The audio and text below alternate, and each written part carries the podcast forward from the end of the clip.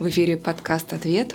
Сегодня у меня в гостях Юлия Анпилогова, а, член команды «Ответ», наш психолог, мой собеседник. Уже много раз мы с Юлей говорим и будем продолжать. У нас большие планы. Юля сегодня предложила тему, которая звучит так. Возрастные нормативные кризисы. Я буду задавать тебе много вопросов угу. в этом месте. Самое, самый первый вопрос. Вообще это миф или это реальность? А, можно ли всех людей типировать, классифицировать по кризисам возрасту, возрастному фактору в том числе? Здравствуйте, наши дорогие слушатели. Здравствуйте, друзья. Привет, Вероник. Спасибо, что пригласила в очередной раз. Мне всегда большая, большая радость встретиться и поговорить с тобой о наших интересных психологических феноменах. И вот э, возрастные кризисы, о которых я сегодня хочу поговорить, это как раз э, такой, э, э это как раз является психологическим феноменом. То есть что происходит с человеческой душой э, в процессе жизни, в процессе нашего роста и развития, и ты задаешь один из самых э, главных таких вопросов, что бы спросили люди на улице, да? как бы они ответили на вопрос, есть ли кризисы или нет.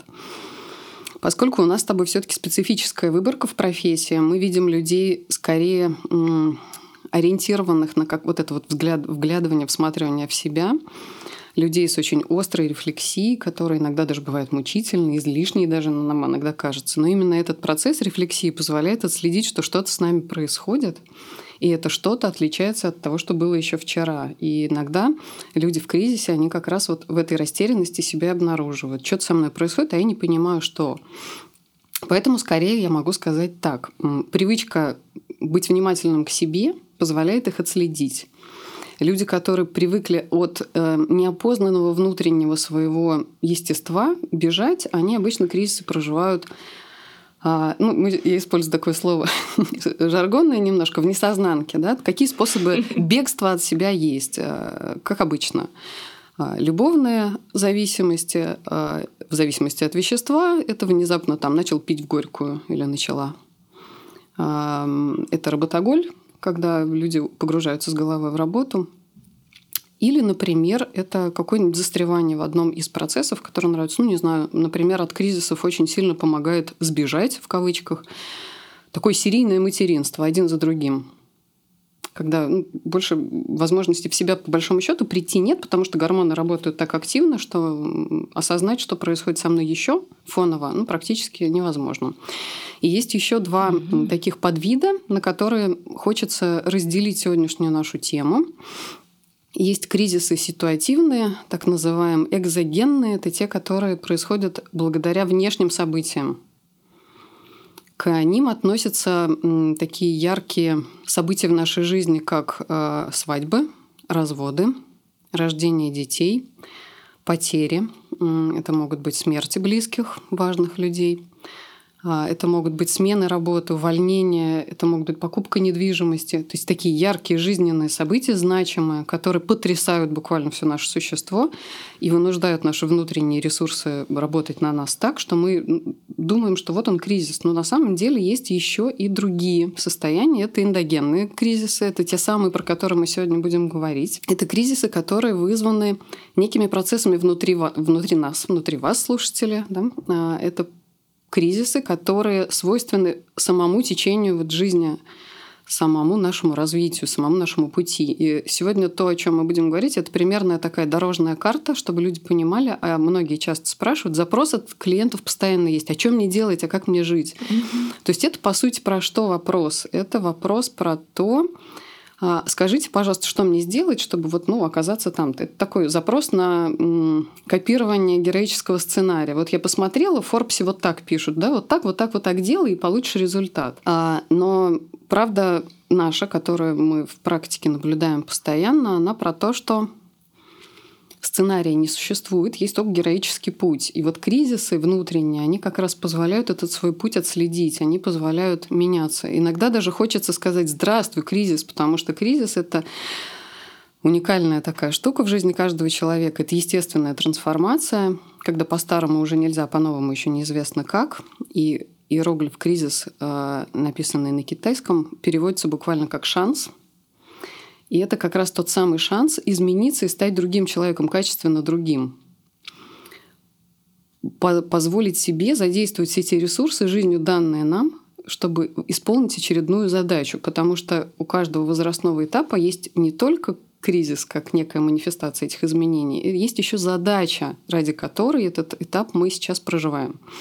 То есть что мы должны сделать на этом каждом, отрез... на каждом отрезке своей жизни, чтобы быть тем самым существом, которое меняется и живет себя в полную силу, проживает себя в полную душу. Ох. Ох. Честно, уже даже над тем, что ты сейчас рассказала, хочется размышлять, выписывать э, и уточнять. Но так как я сначала задала вопросы, я хотела по почувствовать где-то да или нет, все-таки да. Для каждого человека, особенно для тех, кто привык всматриваться внутрь, ну, кризисы, замечает он их или нет, но вероятно, очевидно, они его сопровождают на протяжении жизни. Да, сопровождают, воспринимаем мы их или нет, относимся ли серьезно к этим внутренним подсказкам или нет, они есть. Мы сейчас поговорим о том, как в них быть. Сколько их и с какого начнем?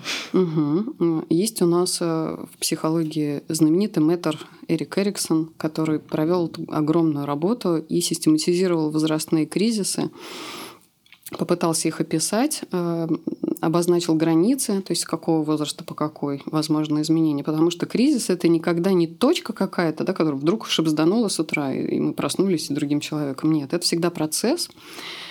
Есть какая-то история входа в этот кризис, есть какой-то отрезок проживания активного, и есть такая же история с выходом из кризиса. Это может быть протяжено, там, размазано во времени на какой-то продолжительный период. И я бы даже сказала так, что у меня есть наблюдение, что в раннем возрасте эти кризисы проходят быстрее, в более позднем проходят более длительно, именно потому что задачи, нерешенные в предыдущих кризисах, они как будто не полностью остаются решенными или нерешенные вовсе, и тогда эти хвосты, они тянутся. И каждый новый, к каждому новому кризису мы подходим с ворохом нерешенных задач, и тогда он удлиняется. Mm, Такое наблюдение. Как снежный ком. Да. И тогда какая самая первая задача возникает на нашем пути во взрослом угу. возрасте или в детском? Я немножечко расскажу, дам такую метафору, да, что вообще человеческая жизнь похожа на движение Солнца по небосклону. Вот сначала Солнце на рассвете, оно вот одно, Солнце в зените, оно совсем другое, и Солнце на закате третье абсолютно. И вот условно можно разделить жизнь на такие отрезки, как детство, юность, зрелость и старость своему каждому периоду будут свои задачи, каждому периоду будут свои вопросы к себе. И каждому из этих периодов будут соответствовать э, задачи, которые мы должны решить для других, то есть вовне, что мы должны сделать для мира, условно говоря, потому что жизнь каждого человека — это вызов, в том числе призыв быть здесь в мире среди других. Итак, а, первый самый кризис, он происходит буквально в момент нашего рождения — это очень яркий, резкий, заметный переход. Все более поздние кризисы, они будут менее заметными, потому что мы уже в этой форме существуем. А до того, как мы родились и отделились от маминого тела, мы пребываем в состоянии младенческого блаженства. Темно, тепло, все питание поступает естественным образом, добывать его себе не нужно, ни на кого надеяться и рассчитывать не нужно. У нас просто по праву развития в утробе есть все сразу. И вот в момент, когда человек, ребенок отделяется от мамы, наступает первый кризис, кризис отделения. И можно считать, что запускается эта вот синусоидная волна кризисная. Кризисы отделения будут чередоваться с кризисами самоопределения. То есть сепарация, индивидуация, сепарация, индивидуация. То есть как это выглядит? А, сначала отделились, и наша задача в первый год своей жизни, вот этот кризис длится от нуля до одного года. Наша задача научиться миру доверять, что мир вообще-то настолько дружелюбен и рад нас видеть в благополучном течении жизни, что на нашу просьбу откликнутся и нам дадут то, в чем мы нуждаемся. Это забота, это еда, это безопасность, это уход нужный, да, то есть ребенок плачет не только от того, что ему голодно, ему еще холодно, у него еще памперс мокрый, и, возможно, просто нужно, чтобы взяли на ручку, почувствовать тепло, к которому привыкли. Ведь контакт с матерью в утробе – это ведь про контакт э, такой очень телесный, очень физиологический, что вот оно тепло, вот, оно, вот он стук любимого сердца, и вот он голос, который я слышу все 9 месяцев. А вдруг начинается совсем другая жизнь. Вдруг оказывается, что теперь маму слышно не всегда, а оказывается, что чтобы она дала сисю и покормила, нужно покричать, нужно позвать. И чтобы памперс поменяла тоже, нужно как-то заявить о своем дискомфорте. И вот в этом возрасте, что у нас формируется базовое, так называемое базовое доверие к миру. Это то, с чем угу. очень многие в терапию приходят, потому что тогда были какие-то сомнения в том, что я позову, а мне могут не дать. Или дадут, но не то. Сунули бутылку, а я обкакался. Да, дали да. игрушку, а я спать хотел на руках. Кто-то недавно делал публикацию в интернете, там была вынесена первая цитата в заголовок. Вот никак не могу сейчас вспомнить фамилию автора, но это кто-то из иностранных э, общественных деятелей. И там было так первый год жизни ребенка, а, обращение к мамам, если вы проведете первый год с ребенком вот в тесном, теплом, доверительном контакте, а, это будет инвестицией на всю вашу жизнь и в жизнь вашего ребенка. И это правда. Вот Людмила Петрановская об этом писала, а, писала так, что вообще-то первый год жизни является Э, критически важным, потому что ребенок, в отличие от других представителей животного мира, рождается абсолютно беспомощным. Вот я видела, и жирафы рождаются, они выползают и буквально на ноги встают. И дальше идут уже сами. Они способны пищу добывать, они способны маму распознавать и за ней следовать.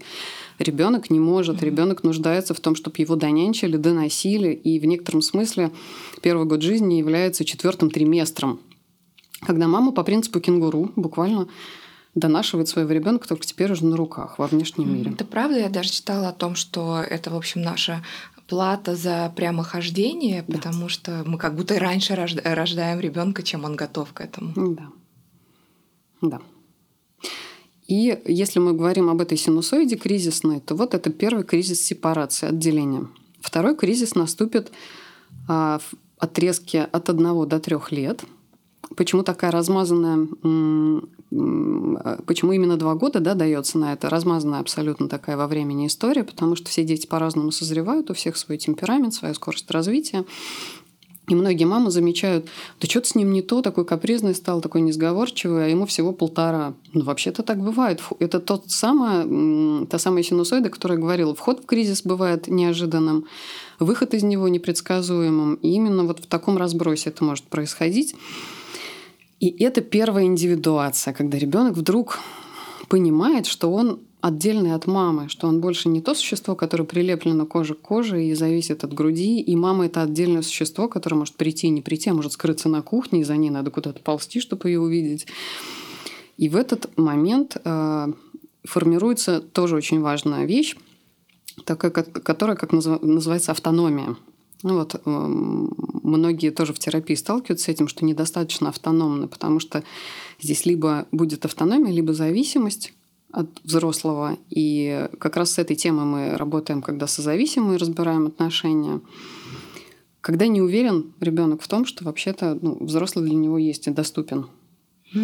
И здесь же появляется первая автономия, которая связана с тем, что ребенок какую-то инициативу начинает проявлять. Если я отдельный, то я вот какой? Если я отдельный, то я что могу? И появляется первый «я сам», «я сама», «не трогай, не помогай». И если родитель поддерживает у ребенка эту инициативу, то у него появляется вот это ощущение автономности, что я сам и я могу, и я отдельный. А если этого не формируется, если мама не хвалит за то, что ребенок сам там на горшок сходил, сам рисуночек какой-то нарисовал, сам ложку держит, то появляется стыд и сомнение в себе. Ну, позднее это выливается во все сомнения в том, что я за человек и на что способен вообще в жизни. Способен ли, и способен имею ли право. Угу. Угу. Дальше э, с трех до шести еще один кризис будет. С трех до семи, я даже сказала который снова про сепарацию, про то, как ребенок начинает отделяться потихонечку от семьи, там кто-то в сад начинает ходить, а потом и в школу идет, и созревает э, так называемая инициатива в полной мере, что я вообще буду способен в этот мир продуцировать, и может появиться чувство вины, если родитель вдруг э, ругает за то, что ребенок чрезмерно что-то много хочет делать всего. Да, mm-hmm. То есть эту волну мы будем рассматривать и дальше. И так, так, так эти кризисы и происходят. То есть родители, то, для чего я рассказываю еще это, это в некотором смысле шпаргалкой для родителей, потому что многие наши слушатели родителями являются. Предоставлять ребенку право делать то, что он хочет и может сейчас, это наша ответственность. Мы должны на это обращать внимание. К чему ребенок готов? Если мы в этом поддерживаем, то созревают очень важные функции.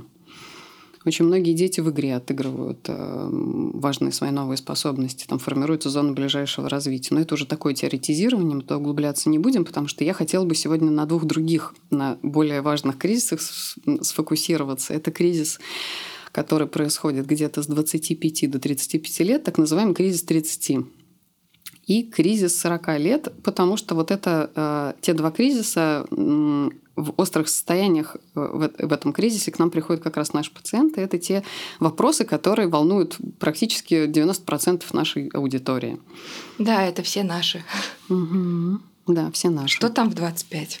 Что происходит? Да. Что происходит? А, с 20 где-то, с 18 лет до 25 начинает формироваться ощущение, что я могу, хочу и буду строить близкие отношения. Это про создание интимности и про создание своей семьи.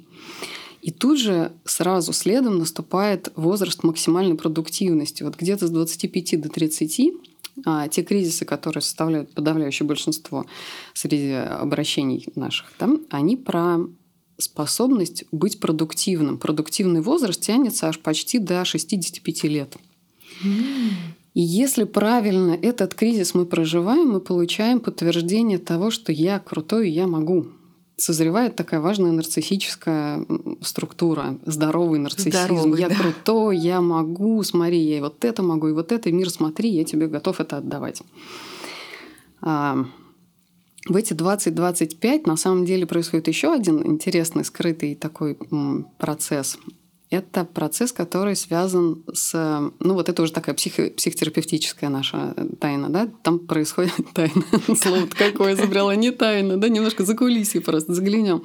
Как это звучит в терапии? На самом деле это возраст последнего отделения, это сепарационный кризис, отделения от родительской семьи, от родителей. И это кризис сценарного отделения. То есть мы прощаемся с теми иллюзиями, которые у нас тянутся хвостом в виде родительских ожиданий. Тебе стоило быть врачом или тебе стоило быть актрисой. В этом я тебя поддержу, а в другом не поддержу. И что вообще творит чада? И вспоминаю выступление одного комика, стендапера, который рассказывал, что приехал взрослый уже после 30 лет к своей маме, а, и она заметила татуировки, и она воскликнула. И вот в этом возгласе, это, это очень смешно, я сейчас скажу, а потом поясню, как я это вижу. А, мама сказала, что ты нарисовал на ребенке, которого я родила. Прекрасно. Да, это очень смешно. Но на самом деле для нас это про что? Для тех, кто работает в терапии, для тех, кто активно себя познает. Мы сталкиваемся с тем, что не только мы отделяемся от родительской семьи, но и родители в этот момент отделяются от нас. И это тоже огромная работа на том полюсе, что пуповину оба разрезают. Обалденная фраза, потому что мама обращается к взрослому человеку, который надругался над ее ребенком, не учитывая, что это один и тот же человек, да, словно. Да. Круто. Да, я родила вот чистого младенца, а ты тут вон что попачкал. Mm-hmm. И это все про родительские сценарии. А, у нас в семье вон сколько поколений врачей, а ты, значит, вон а что, журналист. Или там э, у нас считается приличным чтобы ты получила три высших образования, и только после этого, ну, это даже тоже такая фраза из еврейского анекдота, еврейская мама может сказать, что зародыш считается дееспособным только получение, после получения юридического или медицинского образования. Да? То есть приличным человеком и членом общества ты можешь стать только если ты вот получаешь такое-то образование и занимаешь такую-то должность. А фишка этого кризиса, она как раз про другое. Это про то, чтобы стать самим собой отдельно от этих ожиданий. А кто я такой, что я хочу, что я люблю делать в жизни, в чем я полезен. Я уточню. Получается, что в 18-20 лет э, наступает новая волна кризиса тогда, когда мы сталкиваемся с вопросом продуктивности. Вообще, 25. на что я способен? Сначала это выглядит как? Ну, хорошо, все таки придется вернуться чуть-чуть в эту угу. волну. То есть пока ребенок постепенно отделяется и осознает, кто он, то есть к семи годам отделения происходит социальное такое. Я выхожу из семьи, и я становлюсь членом другой тусовки. Это класс, это сад, это группа, да, и там какие-то свои правила царят, отдельные от правил в моей семье. И мы впервые сталкиваемся с тем, что ого, а оказывается, по-другому, другие правила могут быть. Да? Это тоже так э, ошарашивает, это тоже в некотором смысле разбивает наши иллюзии, и столкновение с реальностью вынуждает нас взрослеть. Что общество живет по другим правилам, и это нормально. Что в каждой отдельной группировке свои правила. Угу. Дальше и наступ... что вообще группировки есть. Есть группировки, семьи, да, да. Что семья это тоже одна из видов группировок, оказывается. Ага, и ребенок вынужден подстраиваться к разным правилам, к разным условиям для того, чтобы ну, уметь в этом выжить. Это кризис был сепарация. Следующий кризис – индивидуация, 13 15, ну, может быть, у кого-то раньше наступает. Это тот самый подростковый кризис, э, про который обычно задаешь вопрос, а как вы проживали этот кризис? Ну, у всех память отшибает, потому что на самом деле стрёмный период в жизни каждого человека, гормоны шпарят, возможности совладать у организма с этим очень мало. А, какие-то желания появляются очень нетипичные, ребенок сам на себя не похож, и вообще это такая темная, туманная область жизни каждого человеческого существа. И многие говорят, что а я нормально, я ничего не делала особенно. А потом оказывается, что там были черные волосы, готы, рэперы и, не знаю, э, теплая водка из мыльницы в подъезде. Что угодно в этот период могло происходить. Ребенок про это забывает. И это, кстати, классная способность человеческой психики вытеснять, забывать, э, замыливать историю, которая очень тяжело интегрируется. Но этот период нужен для того, чтобы научиться строить свою стаю, научиться образовывать ту самую команду, которая является не моя семья, угу. не мой класс, где кто-то из внешних авторитетов продиктовал, как нам жить, а это первая такая своя стая, где свои законы царят. И я тот человек, который выбирает эту стаю, потому что согласен с этими законами. Я хочу жить по этим законам. Я теперь вешаю кольцо в левую ноздрю, я теперь бью татуировки вот э, втихаря, и я курю просто потому, что это там, допустим, модно в моей тусовке. Ну, я не знаю, что там сейчас у нынешних подростков. Они, они что-то другое, Уже наверное. не модно. Уже не модно курить, я знаю, да, что-то там про ЗОЖ модно стало. Но пока они не доросли, пока еще не пришли ко мне в терапию я не работаю, по крайней мере, с подростками, я не знаю, какие там новые течения. Но Смысл в том, что вот так человек научается строить свои правила. И следующим этапом за этим кризисом индивидуации будет как раз кризис сепарации, когда ребенок отсоединяется, чтобы построить свою пару. Угу. И это будет что-то очень индивидуальное. Это будет первая попытка любить, строить доверительные отношения, попытка слияния с другим существом и построения вот каких-то очень замкнутых отношений, отдельных от всего остального мира. И следом за этим наступает как раз индивидуационный кризис про то, а кто я-то вообще отдельно. А я вообще отдельно от семьи, от этих отношений, от э, этого всего мира. Я-то кто? И чего там дальше тянется хвостом? Это вот все э, родительские ожидания и все родовые такие сценарные давления. То есть вот при лояльности Это своей... в какой момент? От 20, 20 25-35. Это уже позже происходит. Да, да это уже То позже. есть большинство людей в этот момент уже создали пару. Да, чаще или попробовали это или делать. Или попробовали, или уже были в паре, угу. вышли из этих отношений. Либо уже в семье и даже успели родить детей. Такое угу. тоже бывает. И тогда что это за вопрос? Как это звучит в терапии? А, я не знаю, кем я хочу быть. Иногда это так смешно звучит. Я не знаю, быть, как я... не знаю кем быть, когда вырасту. Хотя уже давно вырос и сформировался, но вопрос вдруг становится супер актуальным. Я кто вообще в жизни в этой? А, я отучился на архитектора, а я точно хочу это делать, или я мишек Тедди хочу шить? И вдруг оказывается, что шить мишек Тедди гораздо прикольнее, это приносит гораздо более глубокое удовлетворение и даже счастье. А то, что родители прочили, как раз тот самый да, героический сценарий, родители сказали, иди сюда, вот будешь экономистом, повезет тебе в жизни, будешь счастливым и богатым. А оказалось, что нет, счастливым и богатым я могу быть, если записываю там тысячу видео в ТикТок, например. Угу. Это неожиданный очень поворот, это очень фрустрирует. В смысле, это же не так уважаемо, меня осудят, если я буду это делать. В смысле, мне же говорили, что это неприличная профессия, я не имею права этим заниматься. Ну, И вообще меня... ненадежная. Ненадежная никакая. В ваших интернетах. Да. Да, что вы там делаете в своих телефончиках? Оказывается, ребенок уже на рекламе там заработал свои первые 100 тысяч. И это всегда шок для ребенка, что, оказывается, родители могли ошибаться. Или то, что они транслировали как семейную ценность, оказывается не таким уж ценным для него. Это вообще серьезная очень перетряска. Это первый глобальный кризис, который мы осознаем как кризис свой личный. Поэтому mm-hmm. это такой отрезок пути очень пугающий, кого-то э, даже буквально до самого вот основания разрушает, разрушается что? Вот наше представление о жизни, о, той, о том, какой она должна быть. Вот про этот кризис последний. И хочется чуть-чуть остановиться. Угу.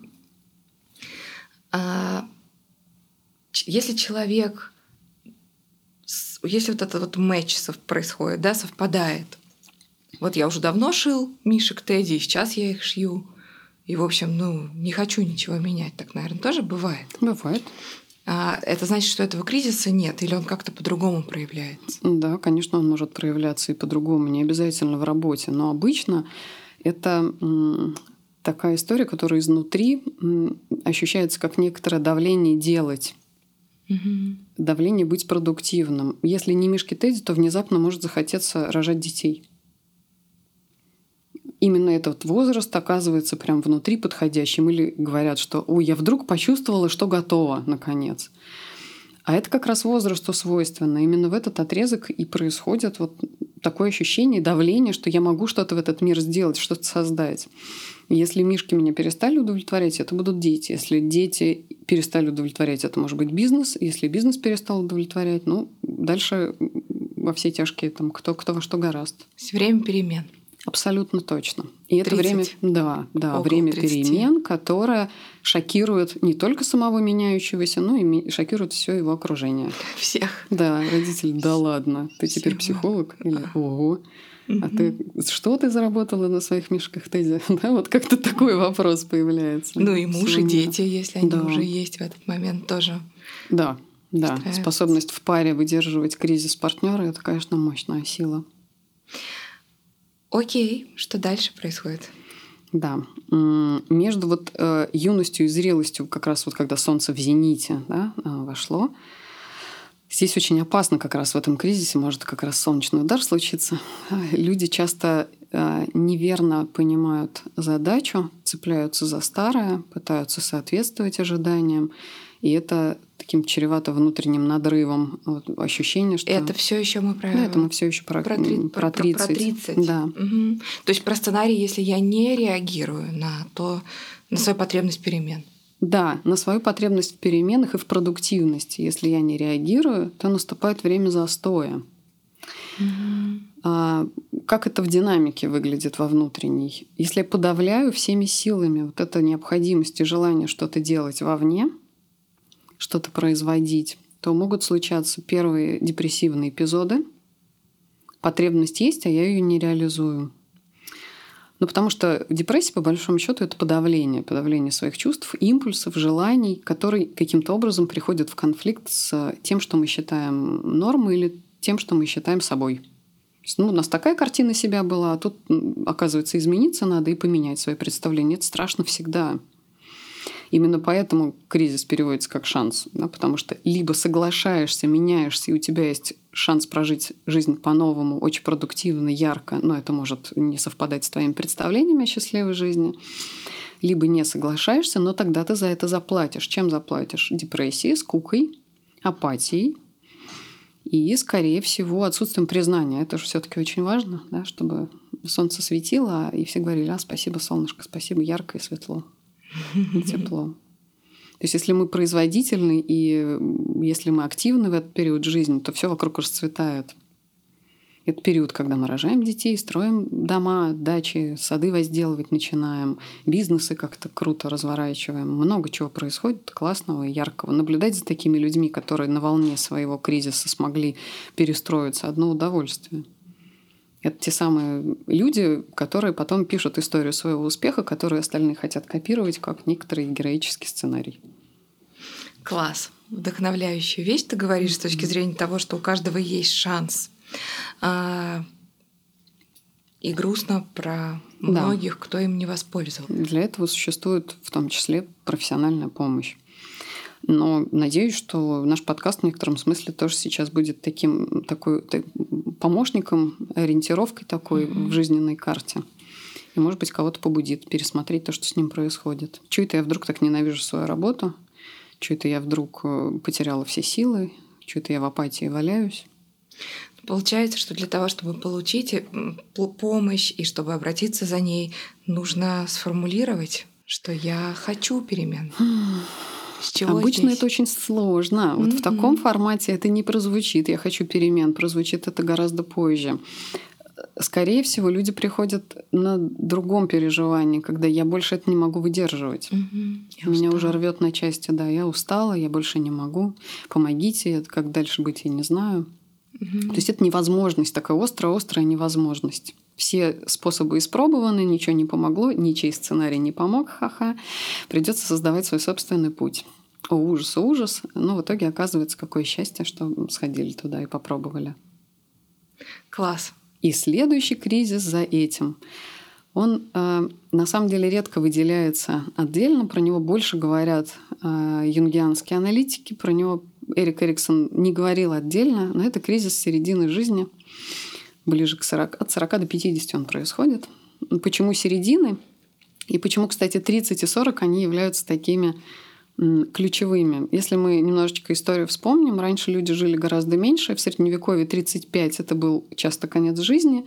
И все, что человек успел до этого возраста создать, ну, собственно, это и являлось его жизнью. Это даже если заглянуть в астрологию, это связано там с каким-то а, циклом планеты, по-моему, Сатурн, которая как раз совершает свой оборот полностью вокруг э, по, по всему небосклону от момента рождения человека и возвращается в ту же точку где-то через 30-35 лет его жизни. Очень многие раньше в этот период жизни умирали. И вот от 40 нынешних начинается такой отрезок жизни, люди научились и пользоваться как-то своим телом и ресурсами лучше, и теперь живут гораздо дольше. И в некотором смысле кризис середины жизни этих самых пресловутых 40-45, он про то, что у нас вдруг появляется второй шанс и целый еще отрезок жизни, который раньше бы равнялся вот целым двум. Mm-hmm. То есть у нас шанс прожить еще одну жизнь. Что происходит в этот период? Про него часто шутят, говорят, сиди на бороду без прибро. Происходит что? То, что Данте в своей книге описывал земную жизнь, пройдя до середины, и очутился в сумрачном лесу такая спутанность сознания начинается, и вдруг вылезают все-все-все мечты, все нереализованные желания, которые были когда-то черт, я же хотела на мотоцикле научиться ездить. Или а почему бы мне не стать там вдруг э, поэтессой? Или а почему бы вдруг резко не поменять все, не развестись нафиг и там новую жизнь не зажить? Пора переехать в другую страну. Чего только люди не придумывают, чтобы как-то совладать с этой тревогой перед тем, что впереди еще 40, блин, лет. И их прожить надо как-то интересно, их надо прожить как-то весело, и желательно при этом сохранить рассудок, здоровье, психическое и физическое, вдруг начинают активно посещать спортзалы, косметологов. Некоторые застревают вот этой идеей вечной молодости. Вдруг э, женщины начинают проделывать с собой такие косметические процедуры, про которые в моем детстве женщины в моем роду шутили так. «А, сзади пенсионер, впереди пионер. Это про то, что... наоборот. Да, да, да. И это вдруг про то, что оказывается эти, этот возраст, это вообще жизнь впереди можно прожить активно. А чего требует от нас наша душа в этот момент, на это очень важно обратить внимание. То есть если мы соединим то, что происходит снаружи, с тем, что происходит внутри, станет понятно, чего от нас требует этот отрезок жизни. Соединим это с метафорой движения Солнца по небосклону и поймем, что в этот момент, после того, как Солнце побыло в зените, оно начинает свой обратный спуск. Это то, про что Юнг говорил, что отдав все свои лучи миру, Солнце начинает вбирать свой свет обратно и освещать самого себя. Это про то, что нам нужно совершить очень глобальный переворот. Если до этого всей нашей всей нашей жизни соответствовала задача максимально раскрыться наружу, раскрыть все свои таланты, способности, произвести все, что мы могли произвести, нарисовать все картины, написать все песни, построить там все дома и всех детей, которых хотели родить, вдруг нужно совершить этот переворот внутрь и начать задаваться вопросом, а кто я, если я больше не для других? А кто я для самого себя? А кто я для Бога? А кто я вообще отдельный от этого всего мира? Угу. Это очень мощный переворот. Это вторая половина жизни начинается. Все процессы сворачиваются, и физиология тоже начинает функционировать по-другому. Процессы замедляются, впереди ждет старость. И это, по большому счету, возраст заботы. Все, что мы создали до этого, теперь нуждается в нашем внимании. Стареющие родители и иногда и умирающие родители нуждаются в нашей заботе. Теперь не мы чья-то проблема и чья-то забота, теперь другие взрослые поколения становятся нашей проблемой, нашей заботой. И это возраст, который вот нужно очень точно балансировочно прожить, потому что, с одной стороны, бомбят все те проекты, которые мы тащим, и нам нужно заботиться о них. А сил уже не так много, и желания этим заниматься не так много. Потому что охота уже сесть на даче, вообще цветы выращивать. А оказывается, что там бизнес требует присутствия 24 на 7. А вдруг дети подросли, у них свои какие-то кризисы, у родителей свои какие-то кризисы. И мне вдруг вспомнилось, что я так и не съездила в Колумбию, не познакомилась с наркобароном, как мечтала в 20. Ну что-то вот такое, да, вот это все вдруг торчит изо всех сторон. И как-то нужно удержать это, этот разворот солнца внутрь как-то нужно совершить, своего внутреннего солнца. А, это сложный возраст. И здесь, э, наверное, такая задача первоочередная становится поиска духовных опор. А во что я верю, с чем, с чем внутри я иду, на что я опираюсь, чему я доверяю теперь. Угу. Потому что впереди возраст старости и максимальная интеграция, интеграция своего пути, принятие того, что я сделал и что мне не удалось сделать кого я вырастил или что я вырастил, и что из этого получилось. То есть собрать плоды — это время сбора урожая. И либо человеку удается интегрировать это, в том числе принять то, что чего-то не удалось, либо мы получаем ворчливых, завистливых там, старушек и стариков, которые брюзжат, потому что внутренние процессы оказались нереализованными. Кризисы не пройдены. Кризисы не пройдены, да. Вот такая шпаргалка получилась у нас. Ой, я просто погрузилась в какой-то воображаемый фильм внутри себя. Спасибо. Я думаю, что это будет очень интересно послушать, как такую ретроспективу, для кого-то ретроспективу, для кого-то э, прогноз позитивный или не очень про себя. В любом случае, хорошая новость в том, что у каждого из нас есть выбор. Это точно. У нас есть выбор, как это проживать, как себе помогать и где искать эти опоры. Спасибо за то, что вы были с нами. Спасибо тебе. Это был подкаст «Ответ». Мы всегда на вашей стороне.